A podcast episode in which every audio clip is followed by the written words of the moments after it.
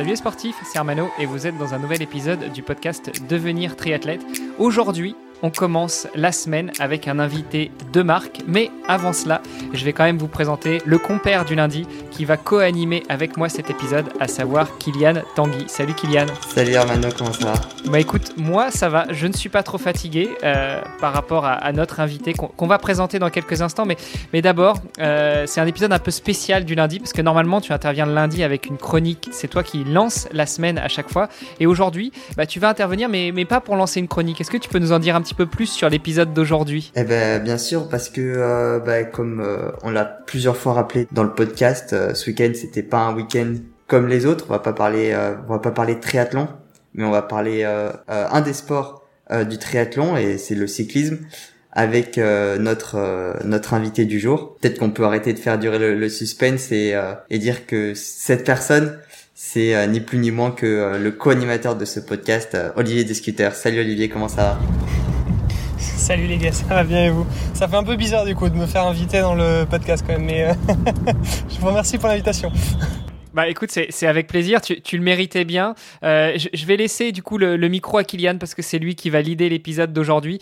Euh, juste pour euh, planter le décor, on l'entend, tu es, peut-être en, en, extérieur Olivier parce qu'on entend un petit peu de, de, gouttes de pluie qui tombent. Tu peux nous donner un peu le contexte de, de là où tu te trouves et puis peut-être après euh, Kylian, je te laisserai, je te laisserai leader l'épisode puisque c'est toi le maître de cérémonie le lundi. Ça marche, bah oui effectivement je suis, je suis en déplacement là, je suis, je suis dans la voiture en ce moment donc désolé s'il y a un petit peu de, de bruit de fond. on est, on est sur tout simplement le, ring de Bruxelles, sous la pluie, euh, et on va, euh, on va se faire un petit dîner euh, avec Madame pour célébrer les événements de ce week-end. T'auras noté, Kylian, que Olivier a l'habitude de faire du podcast hein, parce qu'il nous a, il nous a mâché la transition. Donc le micro est à toi. Vas-y, Kylian, exprime-toi. Exactement. Donc ce week-end, bah, c'était la, la, fameuse Race Across Belgium qu'on a abordé à plusieurs occasions sur le podcast. On peut commencer par rappeler un peu ce que c'est. Je sais pas si vous voulez, vous voulez commencer, vous qui avez été vraiment acteur de cette euh, Race Across Belgium bah, J'avais effectivement deux casquettes. Moi, celui, c'était un long week-end hein, puisque ça a démarré euh, mercredi déjà. Donc mercredi, il y a eu les, les retraits des dossards à partir de 14h. Euh, donc on avait un stand notamment avec euh, avec Oana, mais on avait aussi bah, tous les autres partenaires de l'événement qui étaient présents. on a pu rencontrer bah, tous les participants. Hermano était là avec son micro pour interviewer chacun des participants un à un. Donc donc voilà, c'était un un week-end assez riche, en tout cas un début de week-end assez riche qui a, commencé le mercredi. Euh, jeudi matin, il y a eu les, départs. Donc, euh, départ du 1000 km à 6 h départ du 350 km à 7 euh, h et départ du 600 km à 8 h euh, et on a eu de la pluie euh, bah, presque toute la journée. ouais, alors tu, tu, parles de la journée parce qu'on reviendra dessus, mais effectivement, euh, pour toi qui, tu l'as dit, tu concourais dans la Race Across Belgium, ça a duré une journée. Par contre, tu dis 350, moi j'avais l'impression que c'était un petit peu plus long que ça, non? On a eu un petit souci au niveau du tracé. Donc le tracé original devait faire 370 mais il a été changé en raison des inondations qui ont eu lieu euh, en Belgique il y a quelques semaines. Euh, donc le parcours a été euh, raccourci un petit peu et donc il en faisait plus que 350. Donc et j'avais exactement 350 km sur mon sur mon GPS, donc donc le parcours était, était bien correct. Au niveau du nombre de participants, peut-être tu peux rappeler les chiffres? Initialement, on était censé avoir, je pense 120 125 participants. Puis avec les reports, comme l'événement devait avoir lieu au mois de mai initialement, vu qu'on a reporté au mois d'août, bon ça, ça, ça fait qu'il y a pas mal de gens qui ont reporté, euh, enfin en tout cas qui ont décidé de reporter en 2022. Euh, donc du coup, on a eu à peu près la moitié, euh, la moitié des participants. Donc on était une soixantaine à prendre le départ entre les différentes distances. Ouais, avec un split assez égal sur chacune des disciplines, il y avait environ une vingtaine de participants sur le 350, une vingtaine sur le 600 et une vingtaine sur le. C'est ça, c'est à peu près ça, exactement. La, particularité, parce que tu, tu l'avais pas forcément abordé, bon déjà c'est une course d'ultra cyclisme, mais surtout c'est c'est une course qui, sauf sur le 1000, donc sur le 350 et sur le 600, qui est en full autonomie. Donc euh, les, partants partent avec euh, ce dont ils ont besoin pendant la course. Ils ont le droit éventuellement de s'arrêter sur la route pour euh, acheter à boire, à manger, se ravitailler, voire réparer s'il y a, des, problèmes mécaniques sur le vélo. Mais par contre, ils n'ont pas le droit d'être assistés et ils n'ont pas non plus le droit de rouler ensemble, à plusieurs, pendant plus d'une, quinzaine de mètres. Donc c'est vraiment de, la, de la course cycliste d'ultra distance euh, en autonomie complète. Alors sur le 1000, il y en a qui pouvaient être avec assistance et il y en a qui pouvaient même être en, duo ou, en relais, mais, euh, mais ça c'est une autre histoire. En tout cas sur le 350 et sur le 600, et pour 90% des participants du 1000, c'était de l'autonomie complète. Oui, exactement, la plupart des gens étaient, en autonomie complète, donc euh, ça, ça ajoute un petit peu de piment évidemment, puisque ça veut dire qu'on doit gérer ses, propres ravitaux. Donc on peut peut pas avoir quelqu'un qui nous passe une gourde au bord de la route, il faut qu'on s'arrête, il faut qu'on rentre dans le magasin, il faut qu'on achète, il faut que les magasins soient ouverts. Euh, il faut qu'on ait, euh, qu'on ait identifié les magasins à l'avance. Si on n'en a pas sur la route, bah, il faut qu'on fasse un petit détour. Donc, euh, voilà, c'est toute une, toute une logistique qu'il faut mettre en place aussi. Et donc ça rajoute euh, comme je disais, un petit peu de, un petit peu de challenge. une logistique et, une stratégie, et je pense qu'on va y revenir après, mais vas-y Kylian, je te laisse la, parole. Ouais, justement, j'allais revenir sur le fait de, de, savoir euh, comment toi tu avais géré ça et comment est-ce que tu t'es préparé. Comment est-ce que je me suis préparé? J'avais prévu de faire trois arrêts euh, et pas un de plus. Donc j'avais prévu de m'arrêter au kilomètre 85 à Oufalise, au kilomètre 150 à Stoumont et au kilomètre 250 euh, à La Vacherie, qui est un petit village.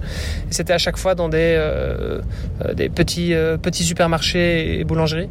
Euh, donc voilà, que j'avais identifié euh, au préalable sur euh, Google Maps et je savais exactement où je voulais m'arrêter, ce que j'allais faire exactement pendant mes arrêts. Donc à chaque fois, c'était acheter de l'eau. c'était la seule chose dont j'avais besoin puisque j'avais toute, la, toute la nourriture avec moi. J'avais 1,5 kg de, de nourriture et j'étais censé être, être complètement autonome à ce niveau-là. Donc la seule chose pour lesquels je devais m'arrêter finalement c'était euh, en dehors des pauses pipi euh, c'était euh, acheter de l'eau. Ceci dit je pense que c'était même peut-être un petit peu trop. J'ai quand même regretté un petit peu certains arrêts même s'ils ont été assez courts hein, j'ai fait 13h38 de, de pédalage et, j'ai eu à peu près 10 minutes d'arrêt euh, qui était pour euh, alors c'était soit un feu rouge soit euh, soit acheter de l'eau soit soit de la pause pipi quoi. C'était les, les, les, seules raisons de mes arrêts. Donc ça ça a pas été très long mais 10 minutes finalement ça, ça peut quand même faire la différence. Surtout que on était très serré avec un des participants qui qui était très près de moi pendant toute la course. Tu nous l'as dit tu es parti sur la course avec une double casquette celle de participant mais tu la Ohana était aussi partenaire de l'événement. Comment est-ce que ça s'est passé pour euh, la marque? Oh bah ça s'est bien passé. En fait, ce qui est, ce qui est intéressant avec ce genre d'événement, c'est que ça nous permet de ça nous permet d'être en contact euh, direct, enfin dans la vraie vie, avec euh, avec les gens et ça c'est super important. C'est ça permet aux gens de, de voir les produits, de les toucher, euh, éventuellement même de les essayer et, ça c'est quelque chose qui est super important parce qu'on a beau faire euh, tous les tous les shootings photos, euh, des beaux visuels et tout ce qu'on veut, je pense qu'on on a des produits qui plaisent, mais tant que les gens les ont pas en main, c'est toujours un petit peu difficile évidemment de, s'imaginer à quoi ça va ressembler ou à quoi en tout cas ça, ça ressemblera sur eux. Donc, euh, c'est toujours important pour moi de, pouvoir rencontrer les gens euh, directement. Et toi qui as, j'imagine bien, pédalé avec euh, les vêtements de la marque, qu'est-ce que tu en as ressenti Ah bah moi j'étais au top. je vais pas dire le contraire évidemment. non non, j'étais, évidemment très content de mon kit. Bon après c'est, c'est, des, c'est des produits que j'ai déjà pu tester pendant quelques milliers de kilomètres depuis, depuis l'année passée. Donc donc voilà, c'était euh, c'était rien de rien de nouveau pour moi. Mais donc non non, ça s'est ça s'est très bien passé à ce niveau-là. Je suis parti assez léger. J'avais j'ai quand même pris un coupe-vent. J'ai hésité la dernière minute jusqu'à la dernière minute à prendre mon coupe-vent. Euh, et finalement, j'étais quand même content de le prendre parce qu'il a plu bah, presque toute la journée. Donc arrivé au kilomètre 180, j'ai quand même décidé de, mettre mon coupe-vent parce que j'étais trempé et je commençais à avoir euh, un peu froid au niveau de la poitrine et tout ça. Et donc je me suis dit bon bah on va on va arrêter les bêtises. On va quand même s'arrêter euh, 30 secondes le temps de mettre la veste que j'avais essayé de la mettre sur le vélo, mais ça, ça marchait pas. elle s'était pris dans ma roue arrière, machin. Donc, donc voilà. Parfois, à force de vouloir euh, euh, gagner trop de temps, bah, on, risque, on risque d'en perdre. Donc euh, voilà. Parfois, il vaut mieux effectivement jouer la, carte de la précaution. Donc voilà, ça c'était pour l'équipement. Et sinon, bah, comme je disais, au niveau de la, au niveau de la nutrition, j'avais, j'avais tout avec moi, mais c'était pas non plus énorme. Puis 350 km, c'est long et en même temps, pour de l'ultracyclisme, ça reste quand même relativement court. je suis parti, il faisait déjà jour. Je suis revenu à la tombée de la nuit donc euh, voilà, j'ai pas non plus passé la nuit sur le vélo, donc c'est assez différent. Euh, donc j'étais équipé de manière assez euh, assez simple et, assez assez léger. Bah, Sur l'équipement, je ne sais pas si, si nos auditrices et nos auditeurs avaient bien suivi, mais comme Ohana était partenaire de la course, et, chacune des participantes et chacun des participants ont reçu aussi un maillot Ohana siglé Race Across Belgium. Donc comme ça, ils vont pouvoir aussi, pour les, les 60 qui se sont alignés cette année et plus ceux qui ont reporté l'année prochaine, voir les produits, les avoir en main, les tester. Et puis, on avait quand même aussi monté un stand Ohana sur place et ça a permis à, ceux qui passaient, comme le disait Olivier, de, de voir les produits. Et, et, sinon, bah, je pense que en dehors de ça, je sais pas si c'est le, le, textile, si c'est le matériel que tu avais sur le dos qui, qui, a bien aidé, mais tu as quand même mené une très belle course, Olivier. Oui, oui, bah, alors, comme je disais, je suis parti. C'était un rolling start, donc je suis parti euh, huitième. Euh, et puis j'ai, euh, bah, je suis revenu sur sur les sur mes concurrents du coup un par un. Je les comptais du coup, donc je savais plus ou moins, je savais plus ou moins où je, où je me situais par rapport à eux. et j'ai rattrapé le premier, enfin les, les, deux premiers en fait qui étaient ensemble au kilomètre 90 à peu près. Et, euh, et, à ce moment-là, je savais que j'étais en, tête de la course. Par contre, très rapidement, je me suis rendu compte qu'il y avait, euh, il y avait quelqu'un à mes trousses. Euh, et c'était effectivement bah, le, un gars que j'avais dépassé au, kilomètre 50 qui, euh, qui m'a tenu. Il était à mes talons euh, en fait pendant, pendant 300 km. Il m'a pas lâché. On, était, on avait un kilomètre d'écart tout le temps. Donc donc c'était vraiment, c'était vraiment très très serré. Il y avait énormément de tension. mentalement, c'était très dur parce que dès que je tournais la tête et qu'il y avait une petite ligne droite, bah, je voyais une petite lumière qui, qui pointait le, bout de son nez et je savais que c'était lui. Euh, les moments où, euh, je levais un peu le pied, ben, il revenait sur moi.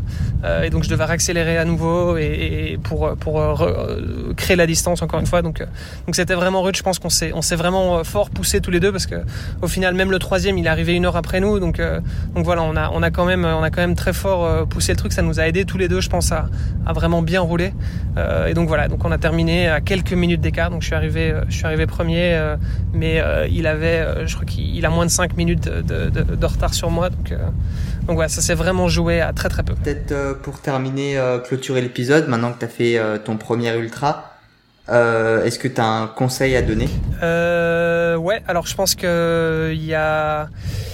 Il y, a trois, il y a trois choses à prendre en compte. la première, c'est la constance il faut être super constant. Je suis parti au début, j'étais trop dans les watts. Bon, en même temps, euh, il y a le contexte de la course qui fait que euh, tu as quelqu'un euh, juste derrière toi, bah, t'as pas forcément envie de, de, trop, de trop baisser la cadence. Donc c'est pas toujours facile, mais mais il y a rien à faire au final. Le fait d'être constant et donc de pas partir trop vite, ça c'est super important.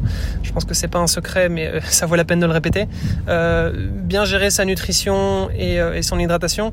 Je pense que j'ai plutôt bien géré à ce niveau-là. Ça a été, par contre, euh, mon concurrent, donc justement le, deuxième, euh, lui avait 5 euh, litres d'eau avec lui, alors que moi j'en avais moins de 2. Donc ce qui fait que lui s'est arrêté une fois, je me suis arrêté trois fois. Donc forcément, c'est le genre de choses qui peut, changer quand il y a que quelques minutes de différence entre les deux. Ça peut faire la différence. Et, et le reste, bah, c'est euh, c'est le mental. Je t'aide si tu veux. En dehors du mental, moi je dirais euh, la, la, batterie du téléphone chargée à bloc. Ah oui, ça parce peut que, aussi. Euh, c'est vrai, effectivement. Tu aurais bien voulu suivre les écarts qu'il y avait entre toi et numéro 2, numéro 3, etc. Et, et, malheureusement, en arrivant, tu nous as dit Putain, j'avais plus de batterie, je savais plus où j'étais, j'étais dans le noir total. Et effectivement, d'un point de vue stratégique, je pense que ça aurait aidé si tu avais vu à un moment que tu arrivais à te décrocher. Ouais, je pense qu'effectivement, si j'avais pu suivre le truc en live, euh, j'aurais peut-être, euh, j'aurais peut-être euh, joué un, un, peu différemment. Mais, mais bon, voilà, j'étais un peu dans l'inconnu, donc j'ai un peu, voilà, couru à l'ancienne, sans trop savoir. Voilà, je, ça, s'est joué vraiment au, visuel, quoi. Donc, donc voilà. donc c'est clair que c'est le genre de choses effectivement à, prévoir pour la suite. toujours avoir de la, avoir de la batterie sur tous ces appareils. et, moi, je rajouterais juste une chose, c'est que en tant que euh, en tant que suiveur, alors euh, je le disais tout à l'heure, tu n'avais pas le droit à l'assistance, donc on t'assistait pas. Par contre, tu avais euh, tu avais une balise GPS comme tous les participants, et si le système avait bien fonctionné, s'ils avaient bien pris en compte le changement de parcours relativement aux, problèmes qui se sont passés juste quelques jours avant la course, et tu nommais notamment les inondations, eh bien, on aurait pu vous suivre de façon un peu plus précise. En tout cas, ce qui ce qui nous était donné pour vous suivre via le site internet Solusport, eh bien, c'était pas super précis, mais en tout cas, nous, on devenait tous fous parce que on vous voyait. une fois, c'était le numéro 2, donc Jean-Pierre Triziac, qui était devant toi. Une fois, c'était toi. ça se jouait à, 500 mètres, en tout cas, d'après d'après l'application. Et, et, pour nous, c'était super stressant. Je veux dire, nous, en tout cas, moi, et puis tous les autres, toutes les autres personnes de l'organisation qui suivaient, et on savait pas qui serait devant, qui arriverait avant. Et, et, et je pense qu'on était tous bien contents de voir Olivier passer la ligne en premier quand. Euh, ouais, bon après, euh... moi j'étais content, c'est sûr, et, et, la pression, je peux te dire que je l'ai bien senti aussi. Donc euh, ça a été une pression, bah, c'est simple, ça a été une pression de 300 km, quoi. Donc tu peux imaginer un petit peu euh, ce que ça représente sur la journée. Euh, j'ai, on a eu pas mal d'adrénaline en tout cas, c'est sûr. Bon, en tout cas, j'espère que ça n'aura pas entamé un petit peu tes chances pour les prochains objectifs. Non, pas du tout. Écoute, aujourd'hui, je suis reparti. j'ai quand même pris une, une journée de repos, enfin une journée de repos entre guillemets, puisque j'ai quand même dû bosser jusque 22 heures hier, et puis aujourd'hui à N plus 2, je suis allé, je suis allé nager mes, mes, mes 4 km en piscine et je, je devrais encore faire 15 km normalement ce soir. Donc, donc non, je, je, suis bien de retour à l'entraînement. Je pense que on a tout, on a bien fait le tour et je tenais juste à, à le féliciter et puis on a hâte de, de te revoir sur les, les prochaines les prochaines courses pour augmenter la, la distance. Merci en tout cas les gars pour pour, bah, pour l'invitation. c'est un plaisir. On finira pas l'épisode en te demandant où est-ce qu'on peut te retrouver parce que je crois que nos auditrices et nos auditeurs l'auront bien compris. On se, retrouvera demain. Ça marche. Demain pour un nouvel épisode avec un superbe invité. Allez, salut. Ciao, à demain. Salut. Salut, salut. Merci d'avoir écouté cet épisode jusqu'à la fin. Si vous l'avez apprécié, venez sur le groupe Facebook pour nous laisser un commentaire et interagir avec nous. Vous nous aideriez aussi énormément en allant sur Apple Podcast pour laisser une revue 5 étoiles de préférence à ce podcast Devenir triathlète et au podcast de Kylian Tanguy Sport Actu. Allez, à demain pour lancer la thématique de la semaine.